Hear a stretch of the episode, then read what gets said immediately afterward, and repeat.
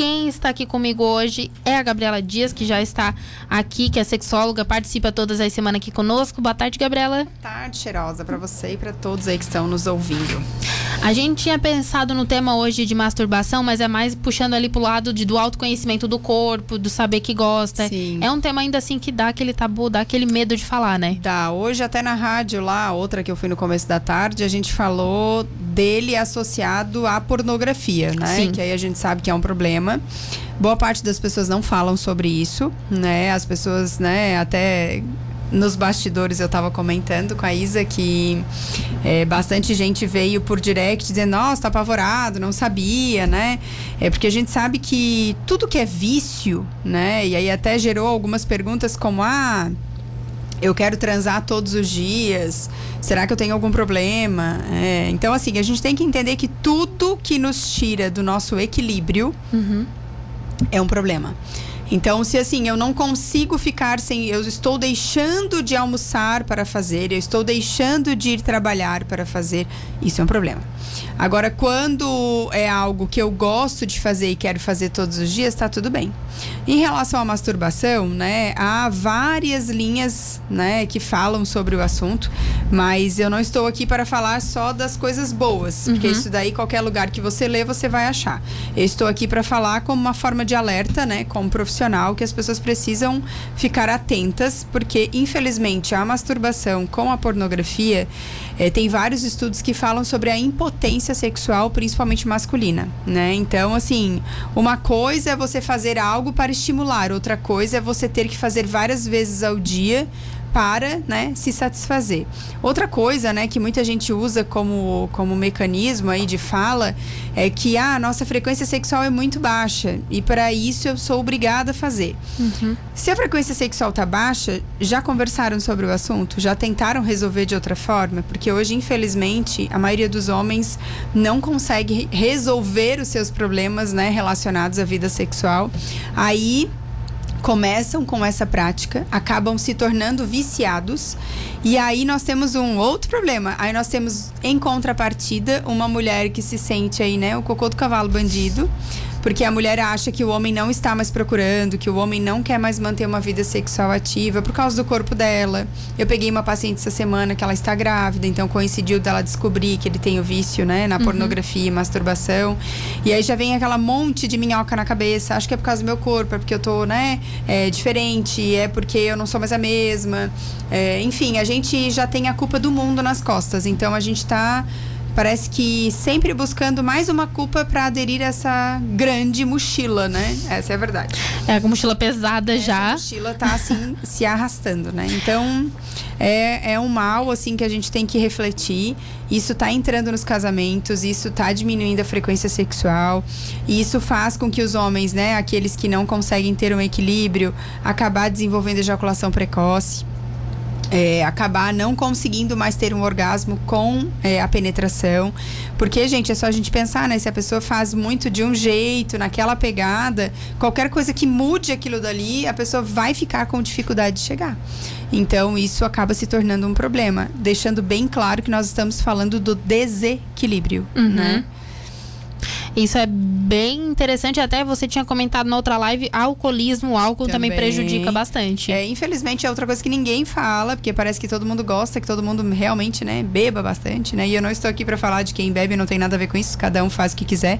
Nós estamos falando aqui com adultos, cada um sabe muito bem da sua vida. Mas é, se você for pesquisar sobre uh, a bebida e a questão da impotência, elas estão totalmente interligadas. Então, às vezes, a pessoa está lá, né, conversando com o médico, a pessoa está fazendo tratamento medicamentoso, mas não mencionou esse pequeno detalhe da bebida alcoólica. E uhum. às vezes o problema da disfunção sexual está justamente na bebida. E é nessa hora que a gente tem que prestar atenção no corpo também, né? Tipo, ah, eu bebi, aconteceu isso. Isso acontece só quando eu bebo ou uhum. não? E isso tudo tem um fator que acho que muitas pessoas não prestam atenção nelas mesmas, né? O autoconhecimento ele é tudo, né? Que foi que tu abriu aqui a nossa fala, né? Infelizmente as pessoas elas não têm tempo para si mesmas, né? Nós vivemos, o negócio é tão louco, eu ainda gravei hoje de manhã um rio sobre isso que falava sobre a questão da ansiedade. A gente está sempre muito preocupado com aquilo que a gente não viveu. Em contrapartida, ainda não viveu, né? E a gente está em contrapartida nada preocupado com o nosso próprio corpo, com a nossa própria mente, né? Nunca se falou tanto sobre a saúde mental, né? O quanto nós vamos adoecer se a gente não cuidar dela nesse século. Então a sexualidade ela tá no meio de tudo isso, né? Porque a mulher que não tem desejo ali no consultório, às vezes a libido, ela acha que é um monte de coisa, mas na verdade é uma mente cansada Uhum. De uma pessoa que não tira um tempo para si há muito tempo, de uma pessoa que não olha para si mesma, né? Então a gente tem que entender que o nosso corpo não dá pra gente desassociar, seria muito bom, né? Se eu chegasse em casa e dissesse, ó, oh, mente cansada, você vai ficar lá na porta. Desligar agora, uma chavezinha, desliga, né? Desliga e agora entra e deu, mas não, né? Tá tudo interligado. Então, é, são essas reflexões que a gente tem que fazer. Se eu estou muito cansada, se eu estou, né, é, chateada, para que que eu vou tentar fingir um orgasmo, por exemplo? Não seria mais fácil? Eu ainda falava numa consulta quase agora. É, qual a dificuldade de chegar, olhar para ele e dizer, olha, hoje eu preciso de um colo. Hoje eu não quero sexo, né? Mas aí é, nós entramos em outra problemática, que é a capinha da Mulher Maravilha, né? Que o simples fato de termos nascido mulher colocaram nas nossas costas. Então a mulher ela por si só acha que ela é obrigada a dar conta de tudo, que ela é obrigada a fazer tudo e que Deus o livre se ela demonstrar fraqueza de alguma forma, né? A mulher dizer que ela precisa de um colo é como se ela estivesse dizendo eu sou fraca. Mas isso só na cabeça de quem pensa dessa forma, né? Para mim, muito pelo contrário. Quando eu olho pro meu marido e falo, olha, eu preciso de um colo, é porque ele é a pessoa que eu mais confio uhum. nesse universo e é o meu abrigo, né? É a pessoa que eu mais desejo realmente ser abraçada naquele momento. Então, os casais que conseguem abrir o seu coração e colocar as suas limitações, é ali que eles se fortalecem e amadurecem. Por exemplo, o homem ou a mulher que tem vício em pornografia e esconde isso, é, quando o outro descobre, não é à toa que dá um problema tão grande. A maioria das pessoas se sentem literalmente traídas, né? Uhum. É, não seria mais fácil se eu tenho, por exemplo, um vício como esse desde a adolescência e eu me casei, não seria mais fácil eu abrir isso? Olha, Sim. eu tenho um problema, eu preciso de ajuda, né? Mas aí é o que eu falei, né? O grande problema da sexualidade está justamente nos tabus que envolve. Mas o que o outro vai pensar? Né? Vai me achar um fraco, vai me achar um pervertido. E aí nós temos, ixi, eu ficaria aqui uma hora só falando, porque o buraco é bem mais embaixo, né?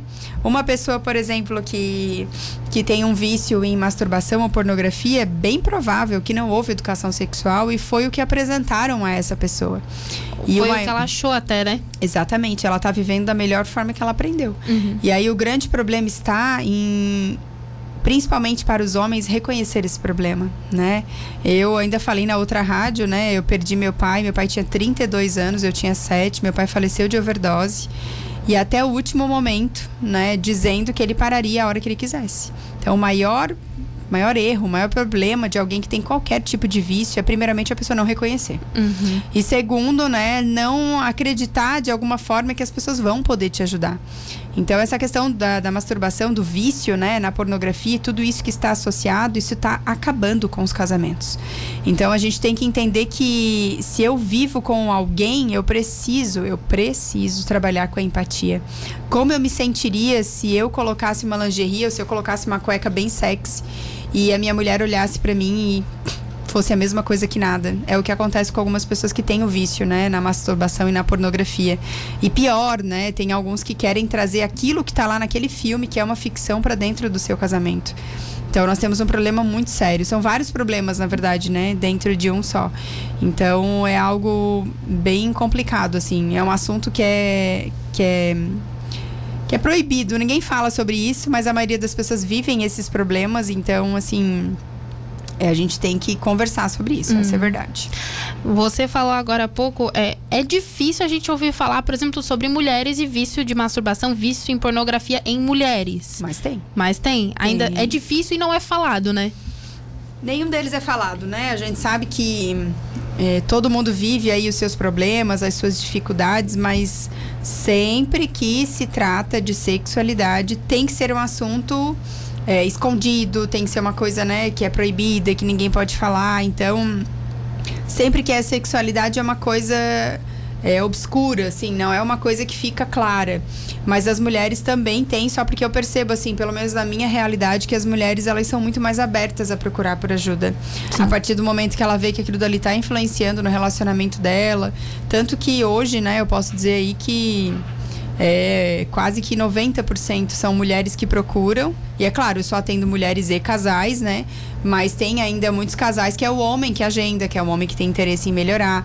Mas a maioria é a mulher. A mulher que quer salvar o casamento, a mulher que quer, né, de uma certa forma, melhorar as coisas. É, graças a Deus, as mulheres acreditam muito ainda na família, né? Em contrapartida, eu falei isso na rádio, acho que é, choquei um pouco as pessoas que eu falei, mas infelizmente a percepção que eu tenho, tá? E isso não quer dizer que é uma verdade, que todo mundo pensa assim. Mas a percepção que eu tenho é que na cabeça dos homens é mais fácil trocar do que resolver. Do que consertar.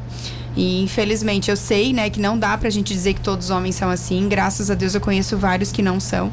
Inclusive, cada casal que chega ali no consultório eu faço questão de parabenizar.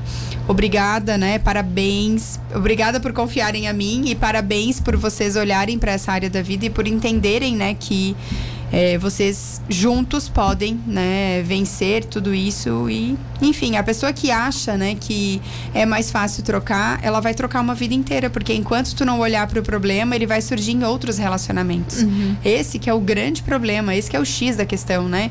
É, as pessoas que por exemplo eu tenho algumas pacientes que estão sempre em busca do fogo do começo. Então elas vão de relacionamento como se fosse de galho em galho em busca desse fogo. Só que elas esquecem que o fogo do começo é o fogo da paixão então é um fogo, a paixão, ela não é uma coisa que se sustenta. Sim. É uma coisa que ela tem um começo, meio, fim. O que sustenta um relacionamento justamente é o amor. Então, o amor é o momento que tu tem que pegar o fósforo, tu tem que riscar. Não é uma coisa que nasce sozinha, né? Às vezes até nasce, mediante, né, a admiração, aquilo que um faz pelo outro. Mas não é fácil, gente. Ninguém falou que seria, né? Relacionamento é desafiador, mas vale a pena. Eu acredito no relacionamento, eu acredito na família. Eu acho que não é uma instituição falida, como muita gente adora falar. Muito pelo contrário, eu acho que a família foi uma das coisas mais lindas que Deus fez. Mas em lugar algum você vai encontrar que alguém disse que seria fácil, né? Não é. Porque são duas pessoas completamente diferentes e duas educações completamente diferentes, tentando acertar, tentando se ajustar. Aí vem um filho, cada um quer criar do seu jeito, cada um quer fazer as coisas do seu jeito. Então, assim, aí a gente traz muita bagagem, né, dos nossos Sim. pais, querendo ou não. Cada um foi criado de um jeito. Exatamente. Então, assim, aí tudo isso chega uma hora que dá problema. É óbvio que dá problema, mas aí o que você vai fazer com tudo isso que é o que é o grande diferencial, né? Eu vou viver reclamando ou eu vou tentar mudar de alguma forma, né? Uhum. Ninguém tá 100% certo, ninguém consegue salvar casamento sozinho, mas enfim, duas pessoas que se amam juntas, elas conseguem mudar todo um relacionamento. Essa questão de relacionamento, de intimidade, é uma coisa que tem que ser tratada desde cedo, né? Trazer não escrachadamente, a gente diz, né, mas desde uma adolescência ali para frente para ter uma orientação mesmo, né? É, eu costumo dizer que a educação sexual começa desde a infância, né? A partir de dois anos que a Sim. criança tem o mínimo de, de noção tu já pode chegar e começar a falar, ó, só quem pode botar a mão aqui é o papai, a mamãe, aqui é onde sai o xixi, aqui é onde sai o cocô, né? É, homem tem, mulher tem, né? E explicando tudo que é relacionado à sexualidade, por mais que por dentro você tá morrendo, você tem que tentar tratar com uma naturalidade, né? Porque cada vez que você fica nervosa, cada vez que você diz fica quieto, outro dia a gente conversa, vai gerando dentro dessa criança, nossa, com a minha mãe, com meu pai, não posso falar sobre isso, eu vou ter que achar outra pessoa para conversar. E aí é onde começam os problemas, né? Por que, que sexualidade tem que ser com outra pessoa e não pode ser com os pais? Que e tecnicamente as pessoas que ela mais confiam naquele momento. Exatamente. Ele teria muitas opções para perguntar. Tem a escola, tem, enfim, a, é, os pais dos amigos, né? Porque a criança, gente, infelizmente, né? É, é, um, é um grande engano você achar que quando você diz que a criança não tem idade para saber, que ela vai esquecer, vai morrer aquela dúvida. não, muito pelo contrário. É, vai até o fim, até achar a resposta. Então, se te procurou é porque confiou em você, se te procurou, né, porque é um assunto importante. E assim, não menospreze os sentimentos das crianças, né? Se a criança tá falando que gosta de alguém, cala a boca, você não tem idade nem para limpar a bunda, né? Que é umas coisas que são faladas aí na ignorância. Fica quieto, gente. Gostar de alguém é um sentimento que a gente já nasce com ele. Sim. A criança tá te falando aos 5, 6, 7 anos, porque é a hora que ela teve entendimento sobre isso. Mas desde muito cedo ela gosta. Então, você pode, né, dizer, nossa, mas o que você sente, né, da, por aquela pessoa? O que, que é o gostar para você?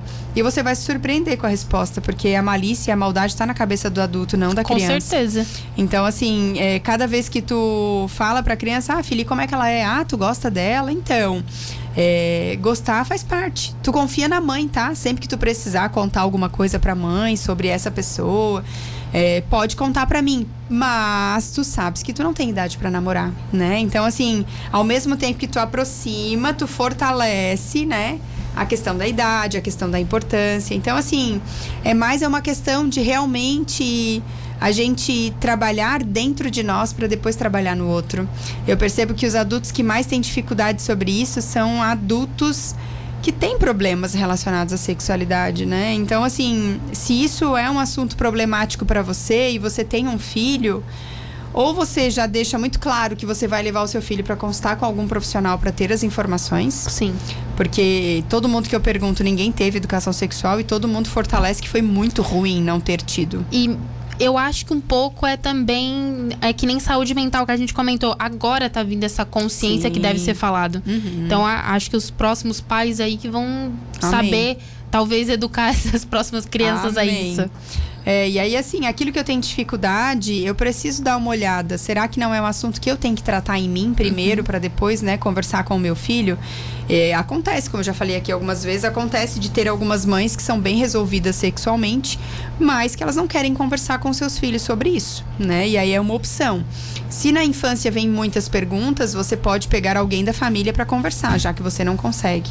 E aí na adolescência é um momento crucial para que você procure um profissional que dê as informações. Aí é que tá. É, vamos supor ali, é, pai, mãe um, e o filho, adolescente, ali pré-adolescência tem que esperar ele perguntar, no caso adolescente ali, ou o pai, o pai e a mãe podem chegar assim, vamos ter aquela conversa. É, aquela ali... que todo mundo morre de medo. todo mundo foge.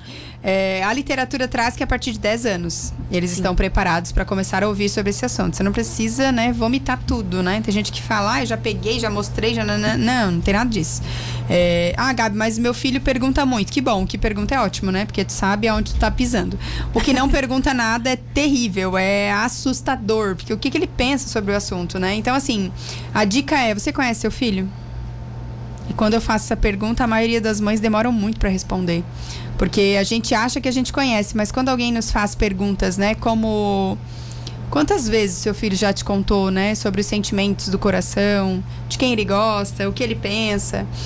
Ah, nunca falou nada, beleza. E do que que ele gosta de fazer? Ah, ele gosta de andar de skate. Quantas vezes você foi vê-lo, você foi estar junto com ele, né?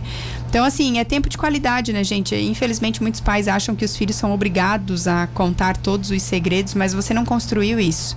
E aí chega na adolescência, ele vai se fechar num casulo. Dá para abrir esse casulo? Dá. É só você, né? Diminuir aí o seu ritmo sentar à mesa com ele e começar. Ah, gosta de comer um hambúrguer? Pois hoje vai sair só eu e tu para comer um hambúrguer, né?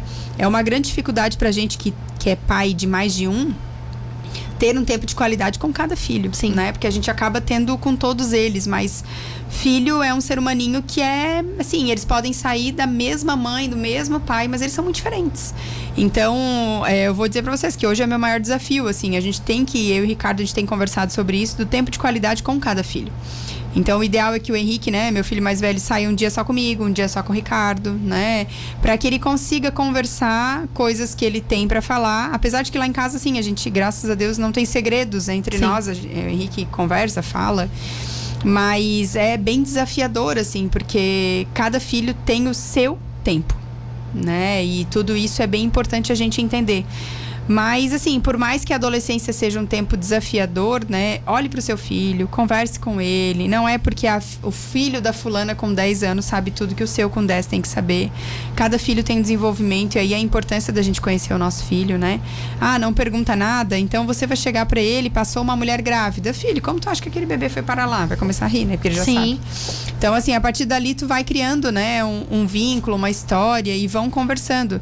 É, e para quem realmente não consegue conversar, tira da sua cabeça que a sexóloga é uma profissional que vai ensinar a fazer sexo. Gente, eu não ensino ninguém, né? Nem adulto, nem casal, ninguém. O sexo é uma coisa que a gente já nasce sabendo. É o tipo de coisa que é instinto, né? É o encaixe perfeito, como diz outro. Então a gente tem que entender que é, as orientações sobre a sexualidade é o que vão deixar os nossos filhos mais protegidos desse mundo doido que a gente está vivendo hoje. Né? A, a educação sexual jamais vai ensinar alguém a transar. A educação sexual ela vai ensinar o seu filho a como viver nesse mundo, porque a, o conceito de sexualidade, segundo a Organização Mundial da Saúde, é a forma como eu me comunico. Então é por isso que tem aquelas piadinhas de que a pessoa que é muito introspectiva, a pessoa que é muito séria, muito braba e que tá faltando sexo. Eu não concordo 100%, mas também não posso dizer que tá errado, né? Porque de uma é. certa forma, né, a gente sabe que é, a liberação hormonal que a gente faz nos deixa mais feliz, mais disposto, mais alegre. Mas, em contrapartida, né, a gente tem que entender que há um momento certo para todas as coisas. E quanto mais consciência eu trazer para a cabeça do meu filho, mais ele vai poder vivenciar muito bem essa fase e tudo isso que acontece. Porque não adianta, gente. Eles conversam, eles falam. Meu, desde que tem 10 anos, vai fazer 12 agora, eles falam, porque eles têm reprodução humana em ciências, né? Então, lá já começa a despertar tudo isso, né? Sim. né? Ah, mas a escola não devia falar. Gente, é anatomia, né? A gente está falando de coisas normais. A questão, né, da da, da malícia, da maldade. Aí tem gente, tem pais que falam para mim: "Nossa, mas meu filho é tão malicioso, com quem ele tá andando?" Com quem ele está conversando. O que que ele está vendo, né? Às vezes tem, tem uns caras de vídeo no YouTube, gente, que eu vou dizer para vocês que, meu Deus. Eu, a primeira vez que eu sentei do lado, às vezes era a primeira vez que meu filho estava vendo, eu já falei, eu não quero que tu consuma nada dessa pessoa, porque não vai te fazer bem. Então, assim, a gente tem que estar tá de olho. Não é simplesmente ter o filho, né? E a gente tem que ficar de olho. Porque a rede social, tudo, né? Todas as mídias. É, e a gente não pode culpar só quem posta. Sim. É muito fácil a gente dizer, ah, aquele babaca ficar postando essas coisas. Mas tem público. Tem público e assim, o que o seu filho tá vendo também é sua responsabilidade, né? Checar, verificar. Então, assim, a criança ela não sai falando determinadas coisas sem que ela tenha visto. Ou ouvido falar, ou visto alguém falar. Então é isso que a gente tem que observar. Quanto mais informação você der pro seu filho, mais longe ele vai ficar de tudo isso. Sim. Ah, mas eu acho que ele vai querer continuar sabendo determinadas coisas. Ok, né? Essa questão da curiosidade, eu conheço vários adultos que são extremamente curiosos e são adultos, não são mais crianças. Geralmente os jornalistas, né, Isa? Eles são muito curiosos, né? É por isso que a gente faz, é a profissão que sempre tá perguntando alguma coisa. Exatamente, eu falo pro meu marido, mas tu é curioso, né?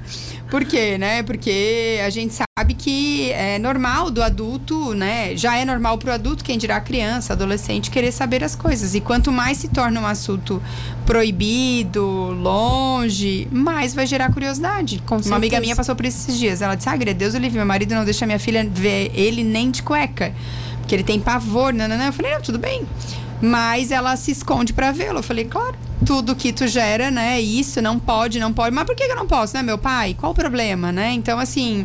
É, não se sente bem para ficar mostrando, né, tomando banho junto, ok, cada família sabe que é melhor para si, mas também tratar com essa é, as, é, como se fosse algo proibido mesmo, algo muito Exatamente, errado. Exatamente, né? Então, assim, tratar desta forma só vai piorar. Uhum. Porque tu vai gerando uma curiosidade que tu não quer sanar. E de alguma forma ela vai buscar. Então eu vou atrás, aí tu vai ver às vezes no celular, como já aconteceu de algumas me falarem, nossa, tava lá só pesquisa homem de cueca. Por quê? Porque ela não pode ver o pai dela de cueca. Então, assim, os pais têm que ficar atentos, né? Não quer dar informação, então pega pelo menos é uma história de quadrinhos, que é um desenho, um menininho de cueca, ó, oh, cueca é isso aqui. Pronto, tu tá sanando essa dúvida. E o teu pai não quer, nananana. Apesar de que eu acho que, né, só dizer que não só vai piorar a situação, né? Mas, enfim. Gabi, muito obrigada por participar essa semana. Imagina. Quero te agradecer por estar aqui, né? Porque a gente sabe que a agenda é corrida e até na próxima. Até, querida. Um grande beijo para todo mundo aí que está nos ouvindo. Para quem ainda não me segue na rede social, fica o convite, arroba a Gabriela Dias Oficial. Vai ser um grande prazer ter vocês por lá. Um beijo.